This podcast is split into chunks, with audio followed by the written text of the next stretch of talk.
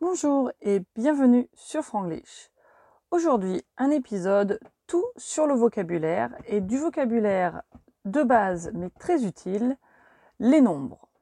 On va donc apprendre à compter jusqu'à 100. So in today's episode, we're going to do vocabulary and it's going to be very basic, useful vocabulary. We are going to learn how to count to 100 or to review this if it's something that you already know. So I'm going to do a little bit of a mix where I'm going to explain a few things in English and then I'm going to just give you the numbers.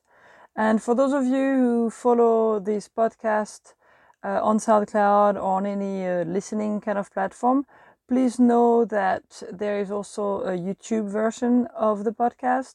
And there you will see that the image that you see during the podcast will give you uh, a summary of what I'm going to explain today about the numbers.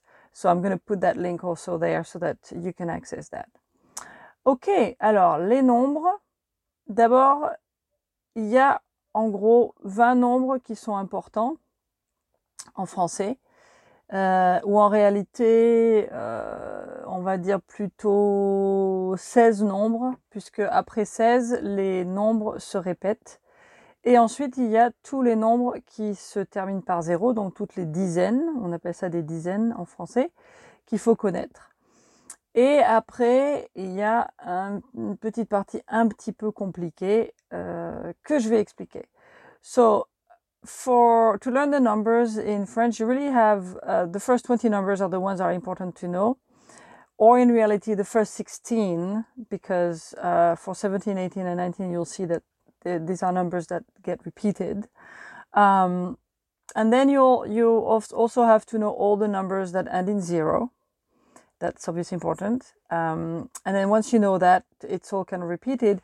But then there's a little twist uh, when we get, um, I guess, after 60 or with 70 and 90, there's something a little bit weird, which I'm going to explain.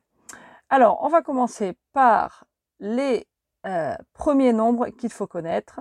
Alors, dans l'ordre, 1, 2, 3, 4, 5, 6, 7, 8, 9, 10. Okay, so we've reached up to 10 now. And then 11, 12, 13, 14, 15, 16. So I'm stopping here because then what happens is that we've reached 16 and then the next number is 17. So if you go back a little bit, if you remember, number 10 was 10 and number 7 was set. So 17, 10 plus 7 equals 17. Okay, so 17 is 17 and then we're going to do the same with the next number, which is going to be 18, 10, 8, and then 19, 10, 9. Okay, so we end with uh, starting from 15, 15 says 17, 18, 19. Okay? And then we have number 20. So then, from now on, pretty much almost all the way to 100, with, with a couple of exceptions that we'll talk about, at least up to uh, 69, there's going to be a very simple rule.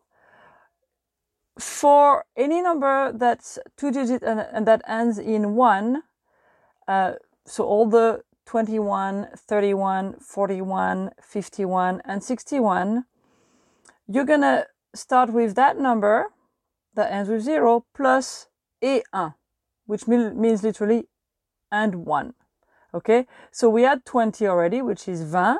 So we're going to say 21, 21, 20 and 1, which is 21. Okay, and then we go very simply and we go all the way to the first nine, the first other eight numbers that are left. So we had 21 and then we're going to say 22, 23, 24, 25, 26, 27, 28, 29. Okay? So you take that number that ends with a zero, which for now is 20, which is 20. And then the first one is always 21, and then the other ones, you go directly from that word to number 2, 3, 4, 22, 23, 24, etc., etc. So then we had reached 29, which is 29. Next number is 30. So you're going to do the same thing as before, 31, 32, 33, da, da, da, da, all the way to 39. So we have 30, which is 30. Then we're going to go to 40, and we're going to do the same thing. So 40 is 40. And if you listen a little bit, you can hear in 40, it starts the same as 4, which was 4. 30, which we just saw before, starts with tr, tr, which is the same as 3. And then we have 50, which is 50, and starts the same as 5, which is 5. So there's a logic, okay? 50, and then we're going to do 51, 52, etc. And then we have 60, which is a little bit different from 6, but it does have the S and the I and the X, but it has that O there. So 60 is 60. And then we're going to do 61, 62, 63, etc., etc., up to 69. Okay? So then here is when things go a little bit funny uh, in French uh, from 60 onwards.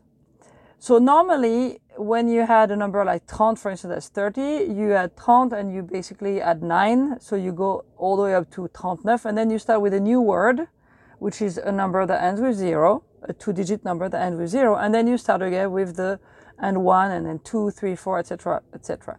With 60, you're going to do something slightly different. When you get to 69, 69, you're actually going to count all the way to 19. Okay, I know this sounds really weird, but I'm not really sure why it's like that, but that's how it is. So from 60, you don't stop at 69. What comes after 9 is 10, right? This. So we're going to say 70. And that's actually 70. 70 is 60 plus 10. Okay, 70. And then we're going to keep counting as if we were going all the way to 20, but we're going to stop at 19. So after this, we saw earlier was 11 and then 12 and then 13 and 14, etc., etc., all the way to 19. So what we're going to do, we're going to go from 60, 61, 62, 69, 70, and then 71 with our same rule, adding the little word et, 71, 72, 73, 74, 75, 76, 77, 78, 79. So what we're saying is basically for 70 we say 60 10 and then for 71 we say 60 11 and then 72 60 12 73 60 13 and so on and so, so forth up until we get to 79 which is 60 19 which mathematically adds up 60 plus 19 equals 79 Okay? So it's strange, but that's where we count in France. Okay? There's a couple of other French speaking countries that don't actually do that, but I'm sticking to this because that's the part that usually confuses people. And that's something that you really have to learn. So then we're going to carry on with 80. And 80 is a funny number too. It's not a, one of those words that end in ant like all the other ones. Um, but it's also a mathematical number because 80 in French is 80. So 4 times 20, 20 is 80. Okay, so we've decided to just do this math. So 80. Now with 80, we're going to do the same thing as what we did with 60. Okay, so remember when we reached 60, we counted all the way to 19. So with 80, we're going to do exactly the same thing, which, we, which will take us to 99, and then we're almost done. Okay? So 80, and all the numbers that have uh, uh, 80 will have that little extra um, rule or exception to the rule, actually. Um, remember that I told you with all the numbers that end in a 1 or the two digit number that end in a 1, we add the little word A so we said 21, 31, 41, 51, 61, and even 71. Well, with 80 and with 91, okay, uh, as a result, we're actually not going to use that A. So we say 81, 82, 83, 84, 85, all the way to 89. And then we keep counting all the way to 19. So 90, so 80 plus 10. Okay, remember that 80 is 4 times 20, which is 80. 90 plus 10, 90. And then we keep counting. What's the number after this? 11. 91, 91, 92, 92, 93, 93, 94, 94, 95, um, 95, 96, 96, 97, 97, 98, 98, 99, 99. And then it takes us to 100, which is number 100. Okay? So, maybe you're going to have to listen to this a few times to get it in and to maybe look at the picture a little bit more closely.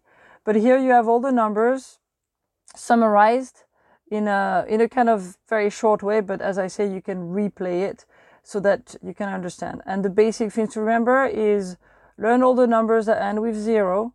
And then remember that when you get to 60, you're not going to count all the way to nine and then have a new uh, word as you would normally do in English. But from 60, you count all the way to 19.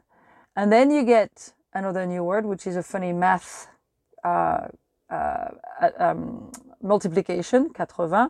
And then you count all the way to 19 again. And then you get to 100, which is 100. Okay, so that's the little funny twist. All the rest, you just have to listen to the numbers and um, repeat them to practice. And then you can do little games, you know, do little uh, mental calculations for yourselves. Okay? So these were the numbers in French. Merci d'avoir écouté et faites passer le message. Dites à vos amis qui veulent apprendre le français d'écouter Franglish tous les vendredis. Merci et à la semaine prochaine.